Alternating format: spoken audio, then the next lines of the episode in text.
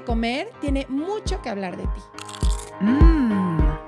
Aquí vas a escuchar historias reales de personas reales que también han estado en la búsqueda de la dieta mágica. Se vale repetir postre. Es un espacio que da espacio a la dulzura, a la risa, al dolor, a la exploración. A lo que no te atreves a mirar, a lo que te da miedo contar. Es un espacio que te da espacio a ti. Ay, Ana, ¿sabes qué es bien rico?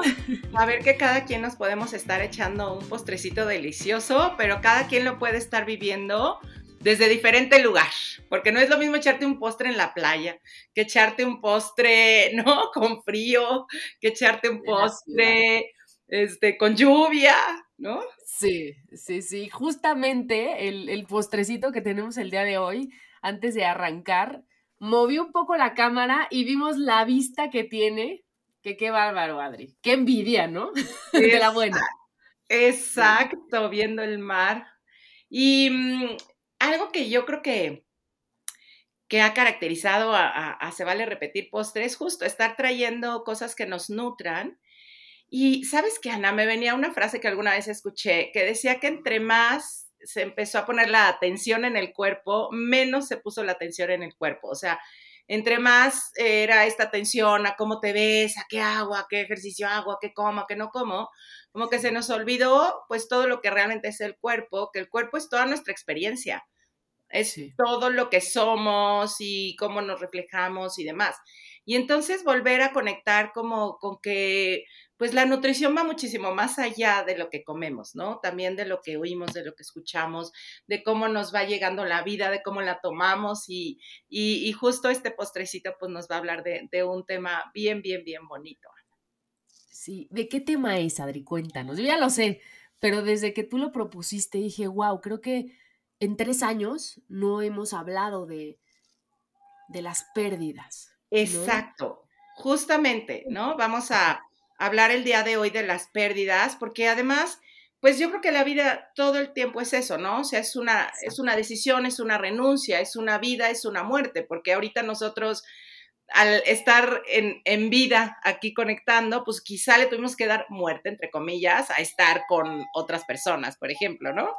Eh, para estar aquí, pues renunciamos a estar en nuestras camas y de pronto eh, cuando hablamos de pérdidas, claro, eh, eh, incluyen las pérdidas pues grandes de una persona amada, de un, miembro del cuerpo, de un trabajo, pero luego se nos olvidan estas pequeñas pérdidas que vamos teniendo quizá todo el día y, o toda la vida. Y pues hoy para mí es un placer porque además es amiga personal mía, hemos recorrido muchos caminos juntas y ella es Astrid Rodríguez, es consultora en semiología y tanatóloga. Bienvenida, Astrid. Bienvenida. Ay, hola, mucho. Gracias por invitarme. Encantada de estar aquí con ustedes. Sí. Ay, el gusto es nuestro, en serio, Astrid. Nos da mucho gusto tenerte y más que estés disfrutando desde la playita con esa vista.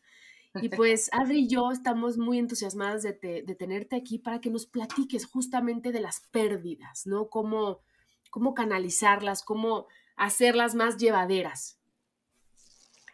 Ay, las pérdidas. Las pérdidas son un tema. Y lo que escuchando lo que dice Adri, pues eh, la realidad es que tenemos muertes reales y muertes simbólicas. al, elegir una algo, digamos, dejamos todo lo demás.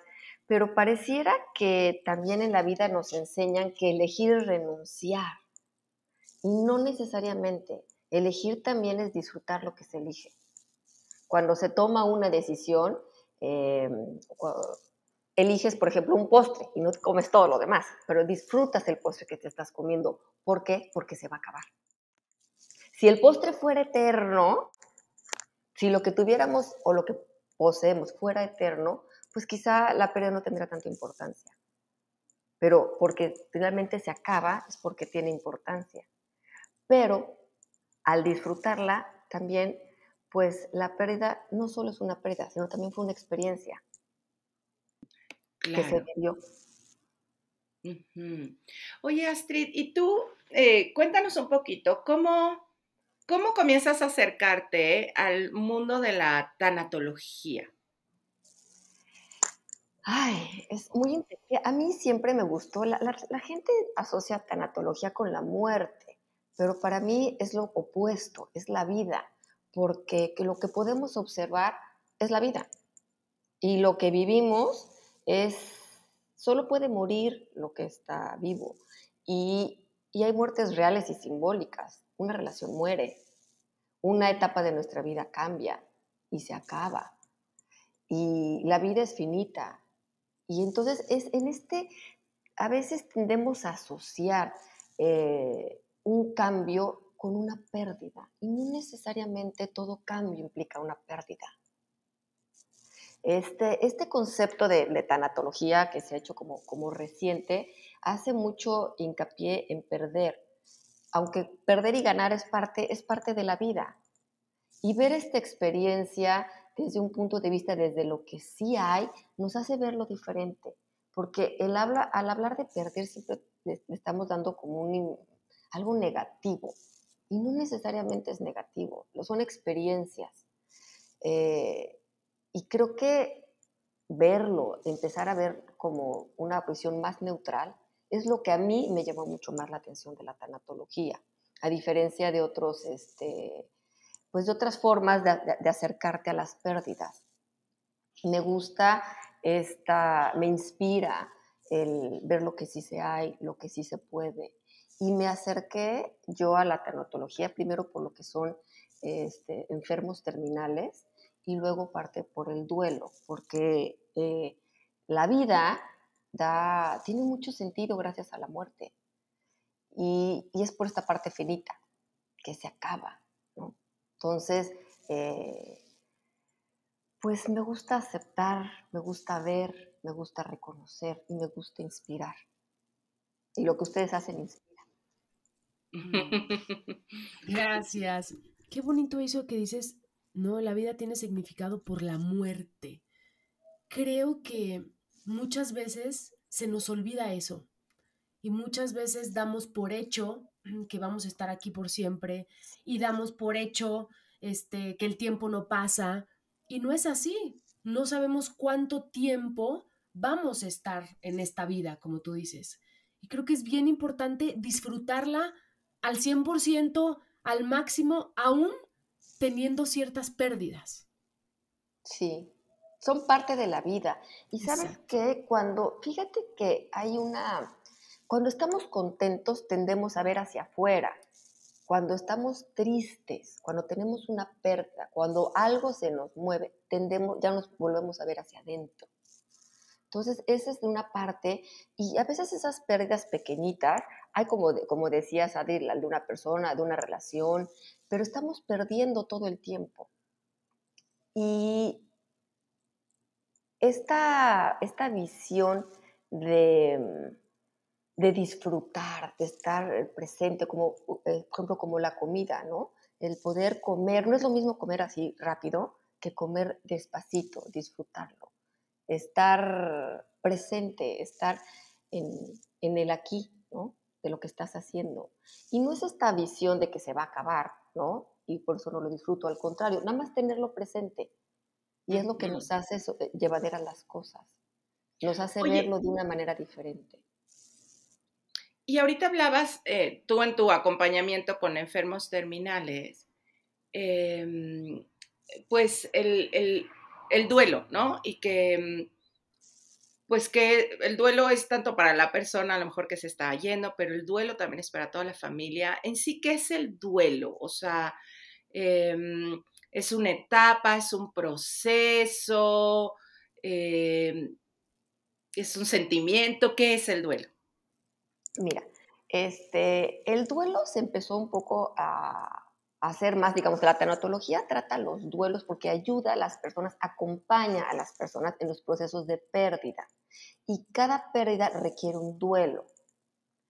Aquí hay que tener un poquito de cuidado porque, digamos, hay duelos muy pequeñitos, ¿no? Como cuando traes este, tu helado así y se te cae, ¿no? o sea, yo creo que a todos nos pasó que le dimos el lengüetazo al helado y se nos cayó la bola de helado y entonces es como una decepción, aunque sea efímera, ¿no? Ahí hubo una pequeña pérdida. Y entonces puedes reaccionar o enojándote o bueno, se cayó. Y esto, pues, digamos, se, digamos, se lleva a todas las áreas de, la vida. Y el duelo es un proceso. El duelo es desde que se da la pérdida hasta que la asimilas. Y puede ser desde algo muy pequeñito como el perder un billete o el que te choquen o una llanta ponchada o algo tan grande como la vida de una persona. Y el duelo es un proceso. Es un proceso que hay que llevar, que, eh, donde se va mezclando la razón con la emoción, el, el comprender con la emoción. Si tú nada más buscas sentir, difícilmente, ajá, es, ayudas, pero necesitas mezclar las dos, comprender y aceptar que las cosas cambian. Y ahí creo que viene parte del proceso difícil del duelo, porque nos enseñaran, nos enseñan exactamente que la vida es estable y no es cierto. No hay nada, no hay nada más. Lo único constante en la vida es que cambia justo les quiero compartir un, como un, algo que pasó. Mi mamá tuvo un perro por más de 12 años y hace un mes pues lo tuvimos que dormir porque estaba invadido de cáncer. Y platicaba con mi mamá hace dos días, ¿no? Mi mamá está sumamente dolida, ¿no? Por, por esto, que, esta decisión que tuvo que tomar. Y me dice, es que, claro, la razón entiende que era lo mejor, pero la emoción no, aún no se acomoda y no entiende que, que era lo mejor para el perro, ¿no? Para que no sufriera. Y entonces hablábamos como a veces, no, tú entiendes perfecto que tienes que tomar ciertas decisiones en tu vida, pero como la emoción se tarda, ¿no? Se tarda en, en acomodarse. Claro, es que son dos cosas distintas. La velocidad de la mente no es la misma que la velocidad del cuerpo, que ni la velocidad del corazón. Claro por ahí deberíamos este, y ser como pacientes con nosotros mismos. Mm. Porque yo me he encontrado con, incluso yo en lo personal, o sea, te encuentras ante situaciones que comprendes, pero dices, bueno, ¿y ahora qué hago con el dolor que siento? Tuve una pérdida, pero ahora, aunque yo pueda comprender, aunque yo conozca el camino, ¿qué hago con lo que me duele? ¿Qué hago con la respuesta que no encuentro? Porque enfrentarse a pérdidas y enfrentarse a duelos es enfrentarse a, una a preguntas que no tienen respuesta. Y eso es muy doloroso. Y eso desconcierta. Y eh, la pérdida nos hace, pues, ver lo que perdimos y nos hace a veces incluso olvidar lo que tenemos.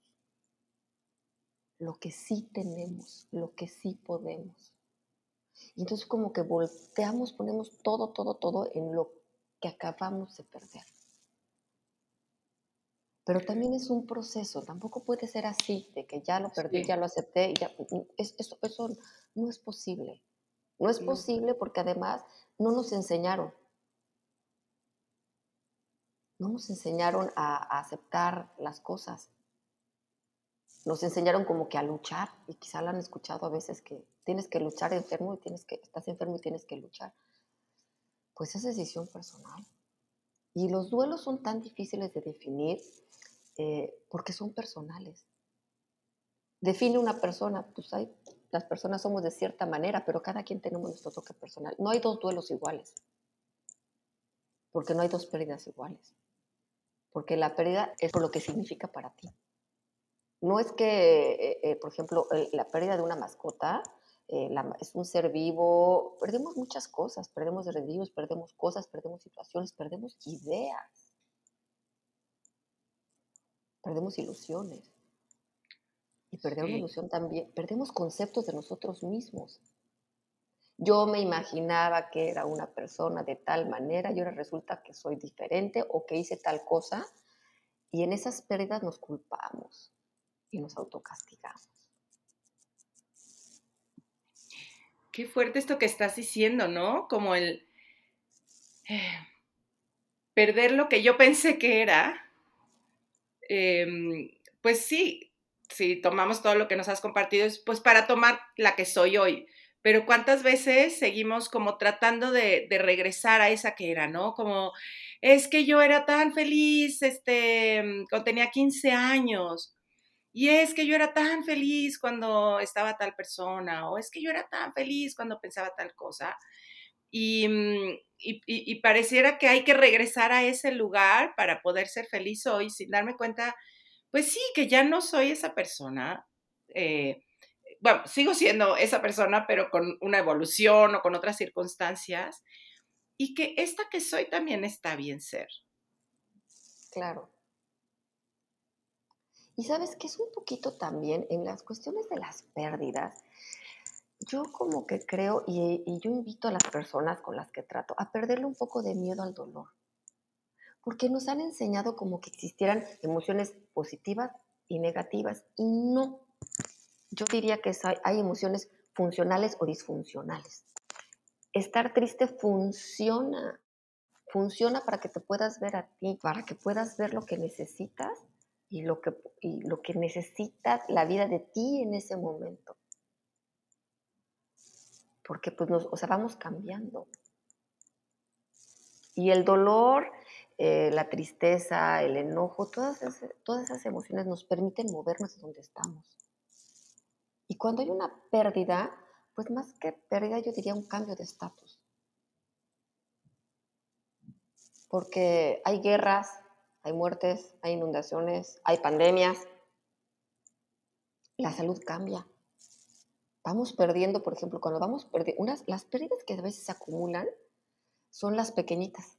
Eso es, como a veces alguien dice, la gotita que derramó el vaso, la piedrita que rompió el saco son muchísimas, porque a veces ponemos nuestra atención en las pérdidas grandes y en las chiquitas las olvidamos. Y son las que hacen la vida muy difícil, las chiquitas. ¡Wow! ¡Qué interesante! Con que nunca lo había visto así. Y por ejemplo, Astrid, como qué pérdidas podrían ir llenando ese vasito? Pues a veces, por ejemplo, conflictos, a veces este, con una pareja, por ejemplo, un enojo y lo vas guardando un enojo y lo vas guardando, con un hijo y lo vas guardando. Vamos guardando cosas, no las vamos procesando. La forma es procesarlo, aceptar. Cuando ves lo que te dio, lo que te dejó esa experiencia, y a veces las experiencias no nos dejan más que experiencias. Son cosas a veces difíciles que tenemos que, que aceptar. Y estas pérdidas chiquitas, a veces también, por ejemplo, cuando una persona tiene niños chiquitos, esta pérdida, digamos, de su individualidad, de tiempo, ¿no? De yo podía hacer esto y ahora me dedico a esto. Y se disfrutan las dos cosas, pero a veces es, es este cúmulo de cosas no procesadas que hacen la vida difícil. Esta cosas que no me permito decirme a mí mismo porque lo estoy viendo desde un punto de vista em, de lo que no hay, de lo que perdí, no de lo que sí me dejó. Y cuando tú hablas, por ejemplo, de, de, no procesadas, ¿no? O sea, como que sea, pues es una pérdida que no procesé, o sea, ni cuenta me di que me afectó muchísimo. Este, oye, por ejemplo, me, me vieron un ejemplo de una, una chava que yo tuve en taller y eh, no se había dado, o sea, hasta en ese momento se dio permiso darse cuenta del dolor profundísimo que tenía porque se había ido, o sea, cuando era chiquita, se había ido la nana que la cuidaba, ¿no?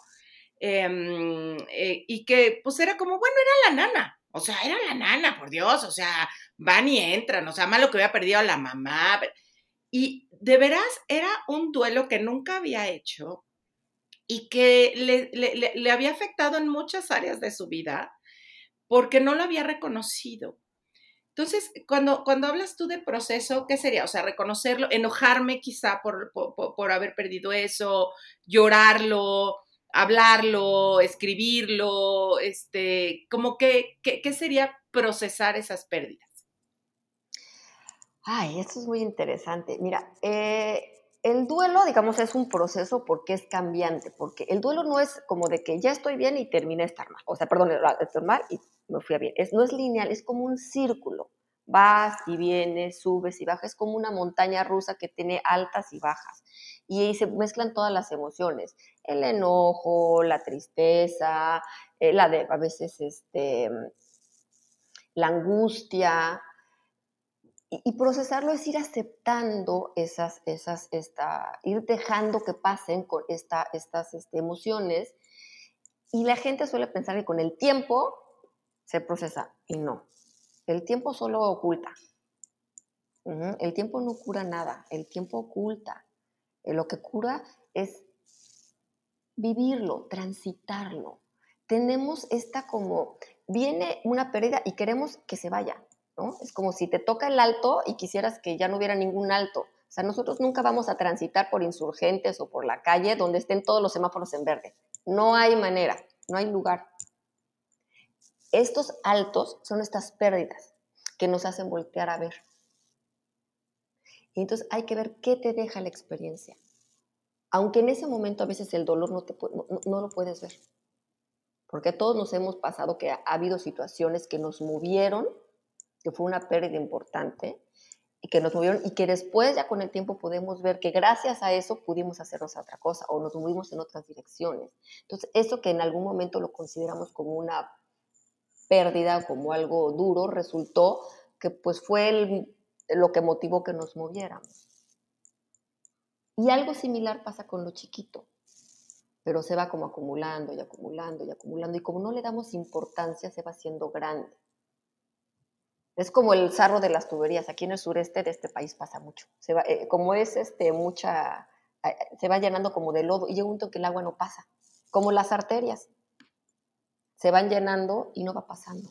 Se va saturando y no dejamos pasar nuestras emociones.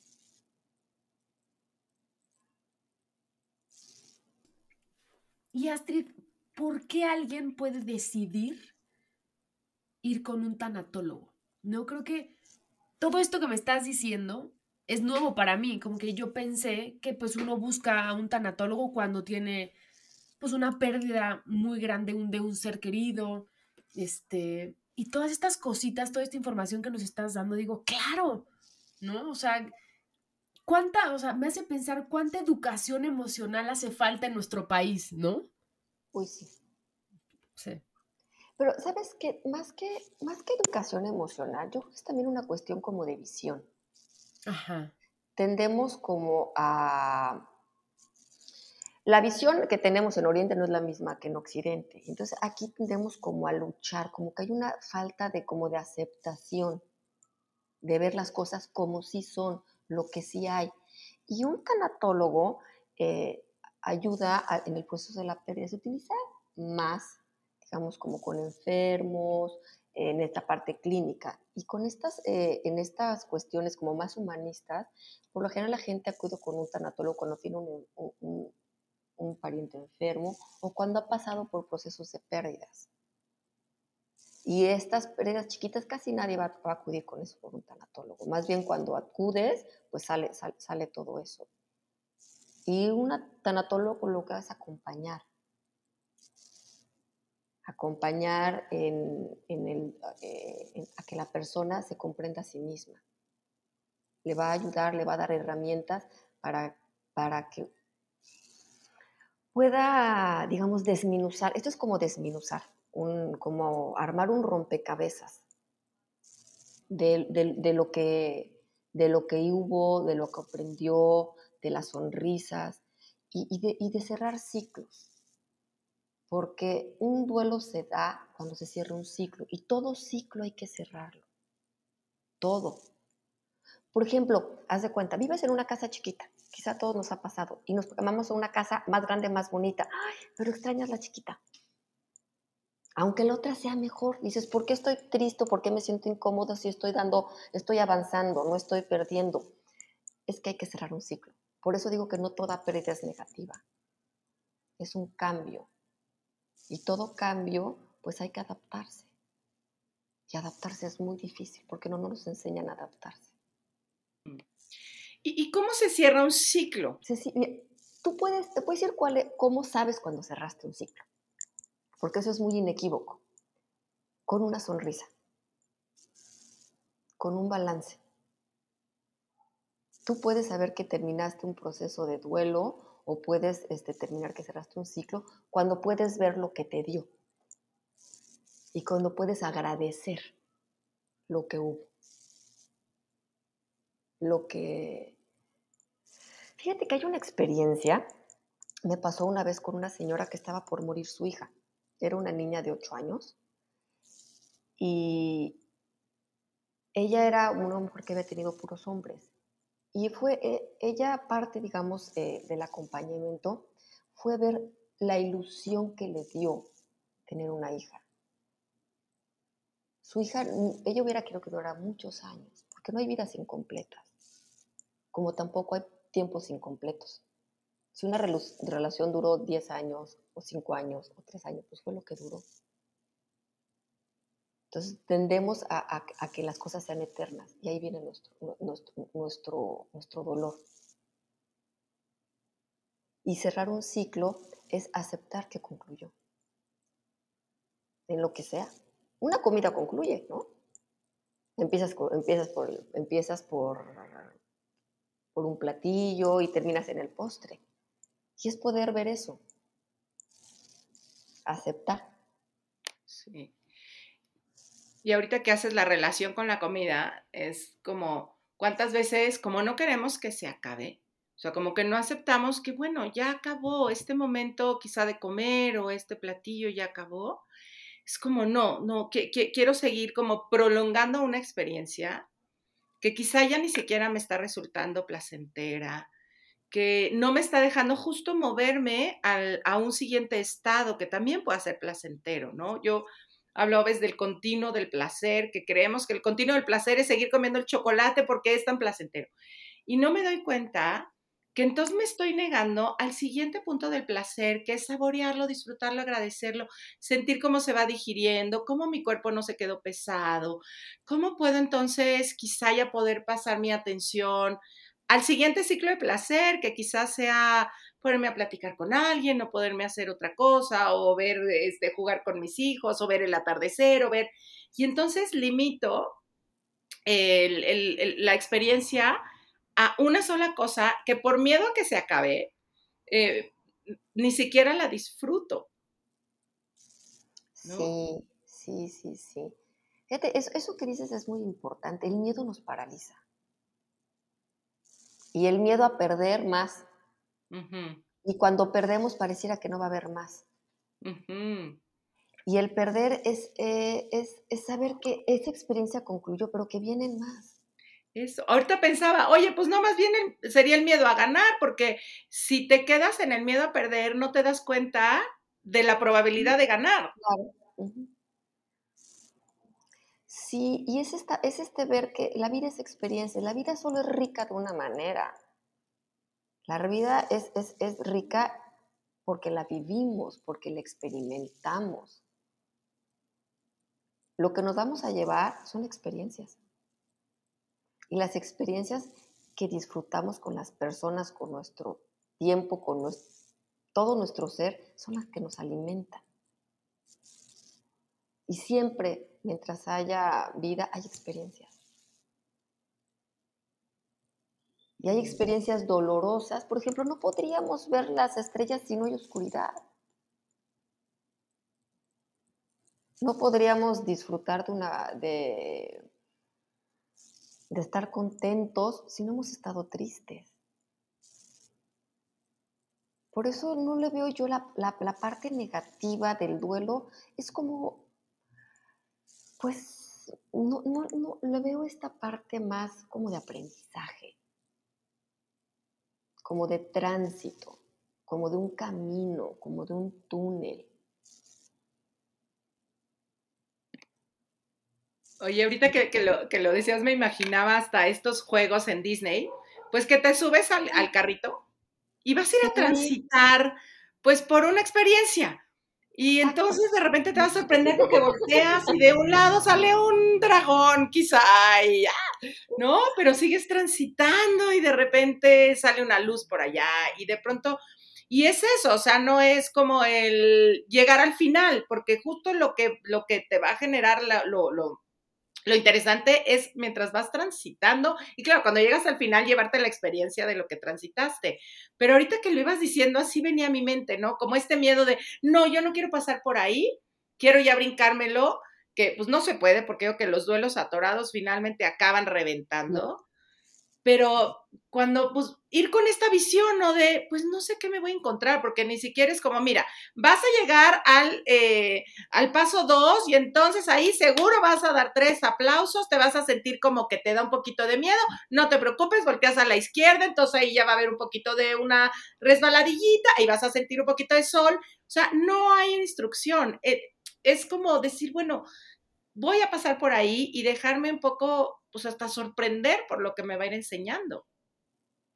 Sí, fíjate que a veces quisiéramos recetas, Adri. Quisiéramos recetas como haz esto y esto y esto iba a pasar y no se puede para empezar porque somos únicos. Pero creo que parte de la visión de esta, de caminarlo, de transitarlo y de observar y de no juzgar de no, te digo, de quitarle esta mm, visión eh, que nos arrastra, que nos pesa. Pues es lo que hay hoy. Y poder, ay, poder saber que las cosas van a cambiar. Cuando estás contento, disfrútalo porque va a cambiar. Cuando estés triste, obsérvate porque va a cambiar. es un continuo cambio. Justo yo tengo una, una frase tatuada que dice, paciencia, todo pasa. Y como tú dices, Astrid, hasta las cosas buenas pasan en la vida, ¿no?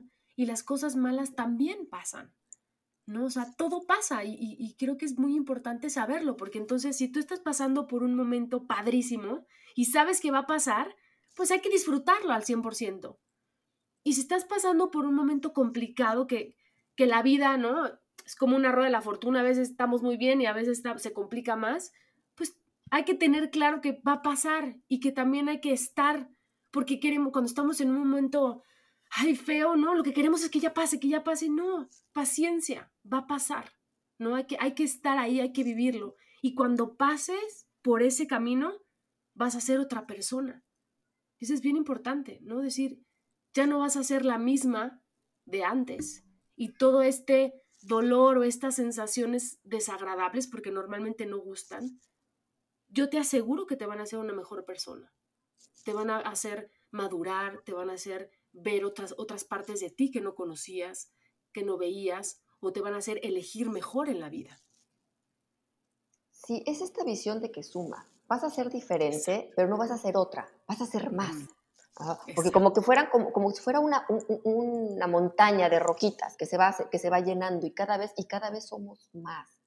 Y este dolor que, que dices va a pasar, algo que es muy importante cuando las personas estamos en duelo, creemos que no va a tener fin.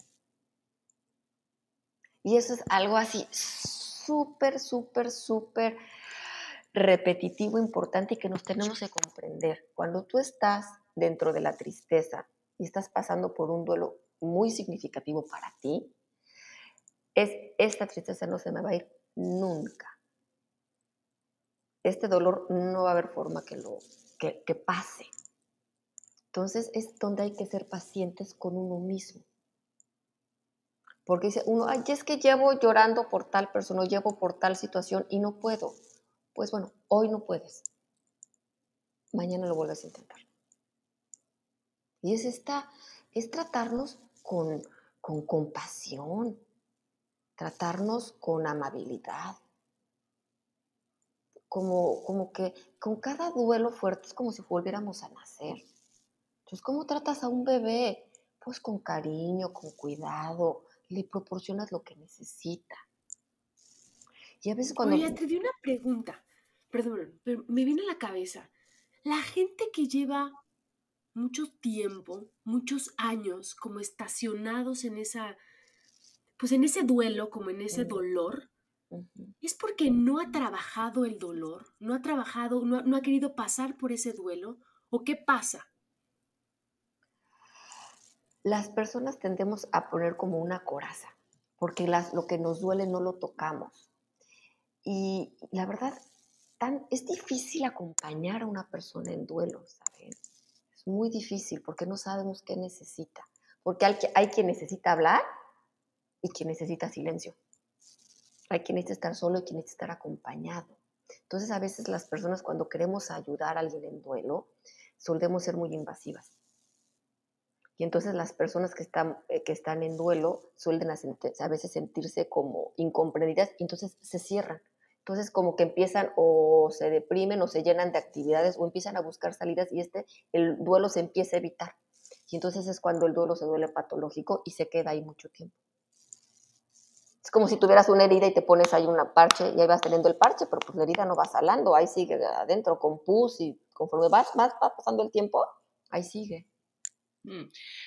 Y, y, pienso que, o sea, sí, ¿no? Y está muy, muy interesante saber de cómo poder acompañar a alguien, pero, pero a mí también me sorprende esto que dice Ana, o sea, cuánta gente porque por un lado, y yo creo que son delgadas líneas, como el decir, ok, bueno, todavía sigo llorando y todavía me sigo poniendo triste y todavía a veces no puedo, y la paciencia que hay que tener, pero también, como decías, el tiempo no, no lo cura. O sea, esto del tiempo cura todo no es cierto. O sea, si tú te fracturaste una pierna, el tiempo no lo va a curar. O sea, te va a quedar la pierna bien fregada y, pues a lo mejor te lo van a tener que amputar después. el tiempo no lo va a curar, lo va a curar una cirugía, lo va a curar una atención médica, o lo que sea. Entonces, que, que estas delgadas líneas donde sí, me puedo como comprender a mí que sí, hoy me sigue doliendo, pero, pero cuando ya se lleva al ya pasaron ocho años y no salgo de mi casa y no me atrevo a tener, a, eh, ya perdí mi trabajo y no quiero salir con mis amigos y sigo y me preguntan, oye, ¿cómo estás? Mal, es que desde que perdí a mi papá y ya pasaron 15 años, ¿no? Y no tomaste tu vida. Eh, ahí, pues, este, es justo, ¿no? Como este, este, este duelo no resuelto y entiendo, entiendo que de pronto es como, no, no hay recetas, ya cuando ya te esté pasando esto es que ya, ya, ya, no es un duelo natural, o de, hecho ni siquiera está haciendo duelo quizá, ¿no? Nada más te quedaste como, como detenido ahí porque también he escuchado como un poco el, si yo ya soy feliz y suelto la tristeza, suelto a la persona. Yo me con una mujer que perdió a, a una hija y, también, ¿no? En un, en un proceso fuerte y que lloró y, pudo, y, me decía, es que yo no me merezco volver a sonreír, ¿no? O sea, siento que la traiciono, que si yo vuelvo a sonreír, que si yo tomo a mis otros dos hijos, que sí siguen con vida, la estoy traicionando a ella. Entonces, es como, híjole, qué, qué complejo eh, poder ir entendiendo todo esto, ¿no? Sí, es que, mira, aquí hay, hay una parte, sí existen los duelos este, patológicos, pero muchas veces se encaminan ahí desde el principio. O sea, la, porque tú vas a resolver como, lo por eso es muy importante cuando a veces un niño que se le muere una mascotita, no ocultarle la muerte. O sea, no ocultarle que, que, es un cambio, porque tendemos como que a, a, rechazar el dolor. Entonces, al rechazarlo, al rechazarlo, al rechazarlo, se va haciendo como, como rígido, como que se cristaliza. Entonces cada vez es más difícil, es más difícil romperlo. Digo, en este caso, una persona, no podremos hablar de tiempos, pero pues em, hay quien habla de dos años, este, pero más que yo hablaría de la funcionalidad. Si tú ya no logras recuperar tu vida al cabo del tiempo, de unos meses, que o que ya dejes de avanzar. Cuando te estancas es momento de pedir ayuda. No importa si han pasado tres días o, bueno, tres días es muy pronto, ¿no? Porque los primeros tres meses son muy complejos, una pérdida grande. Pero cuando haya una emoción negativa hacia algo, es un tema no resuelto. Y por ejemplo, Astrid, ahorita mencionaste lo, lo, de, lo del perrito, ¿no? Ay, no quiero que mi hijo este, sufra por esto entonces le voy a traer, le voy a comprar otro perrito. ¿Ahí qué estás haciendo? Estás haciendo lo mismo, ¿no? No viviendo el duelo. Sí, haz de cuenta, un niño pierde una mascota. Entonces, si al niño le explicas, la, eh, o sea, la mascota tenía un tiempo, este, ya acabó, ya murió, vamos a recordar qué pasó con la mascota. ¿Te acuerdas cuando llegó la mascota? Y entonces empiezas a ayudar al niño a explicarle que, a ver, a, digamos, a, reconstruir la experiencia y veas pues, todo lo que la experiencia nos dejó. Y bueno, esto se acabó. Y el niño ya se murió, ya. Y entonces el niño va a preguntar, ¿y tú te vas a morir? Sí. ¡Ah! pero les estás enseñando al niño a aceptar a que es natural. Entonces, es una, vamos aceptando y vamos creciendo y nos vamos haciendo como esta idea, esta arquitectura cerebral que nos permite que cuando crezcamos aceptar las cosas como van sucediendo. Entonces, a veces, como toda pérdida, hay que volverla a ver. Toda, toda, toda, toda. Y comen toda ganancia, ¿eh? Sí. Fíjate que a mí algo que me, ayudó mucho cuando murió el papá de mis hijas, que justo eh, me habló un día Street, y, y, esto que hace rato mencionaste, pero que a mí no sabes cómo me hizo sentido, fue no hay vidas incompletas, ¿no? Que, que, es como, es que se fue tan joven, tenía tantas cosas que hacer, ¿no? Es que se fue en ese momento, todavía no se tenía que ir. Es que, o sea, como, eh, como si entonces no se, pues sí, no se completó porque se fue antes. Y, cuando yo oí esto, al principio como que me hizo así mucho rebote en mi cabeza, eh, pero luego poderlo ir asimilando y decir, sí, o sea, no, no se fue antes ni después, se completó su vida de dos años, a lo mejor alguien su vida completa eran dos años, a lo mejor alguien su vida completa eran cien.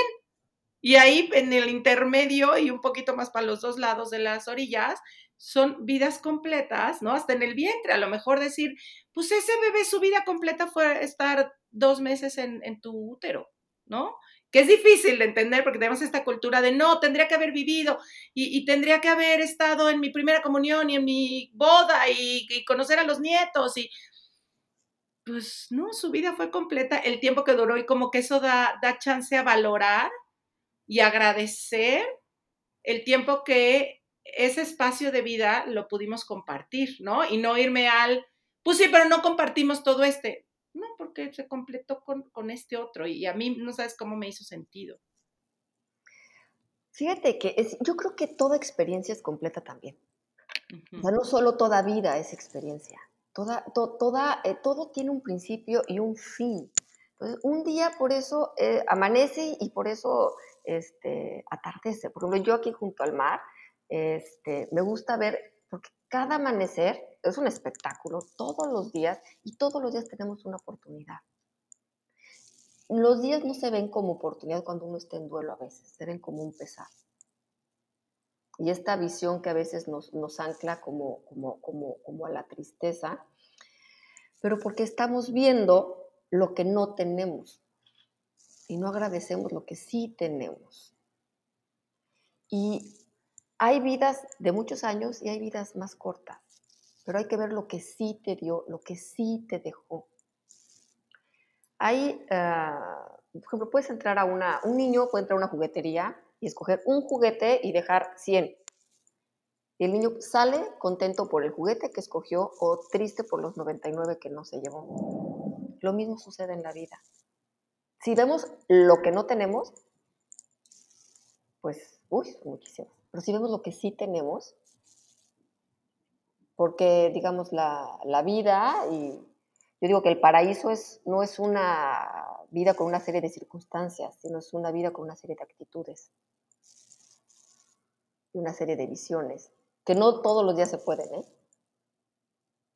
No todos los días se puede ver la vida de una manera, pero cuando atendemos a, a ser pacientes con nosotros, a ser pacientes con los demás, a abrazar lo que la vida nos está dando. Sí. y ser compasivos, compasivos, porque luego solemos, en esta parte de los duelos, es que queremos que, las, que, la, que el dolor se vaya. Y también de ese también se aprende. Y hay que alimentarnos. A veces estamos, eh, la naturaleza es ayuda, abrazar y darnos regalos todos los días. Hoy me voy a regalar bañarme con agua caliente. Hoy me voy a regalar una taza de café. Hoy me voy a regalar un postre. Hoy me voy a regalar sentarme a platicar con mis amigas. Mm. Hoy me voy a regalar abrazar a mi hijo. Damos por hecho que las personas van a estar. Damos por hecho que va a haber dulce al día siguiente. No sabemos. A veces llegan temblores y se caen las casas. Entonces, el que no está preparado para todo, inclusive para las pérdidas, no está preparado para nada. Sí, qué lindo. Sí. Oye, Astrid, y si alguien te quiere contactar, alguien que nos esté escuchando y que tiene muchas ganas de que lo acompañes en una pérdida, en un duelo, ¿dónde te puede encontrar? Ay, pues este, te puedo dar mi teléfono, mi correo y me pueden contactar con Claro. Si quieres, dilo, dilo por aquí. Ah, mi teléfono es, es, 984-259-4511. Perfecto. ¿Y tu correo? Y mi correo es astrid reni, así como suena, R-E-N-Y, arroba me.com. Yo me dedico este, al, acompañamiento tanatológico y al acompañamiento de enfermos terminales, aunque ahorita lo estoy haciendo un poco más en línea porque estoy en el sureste del país. y, y, si hoy fueras un postre, ¿qué postre serías?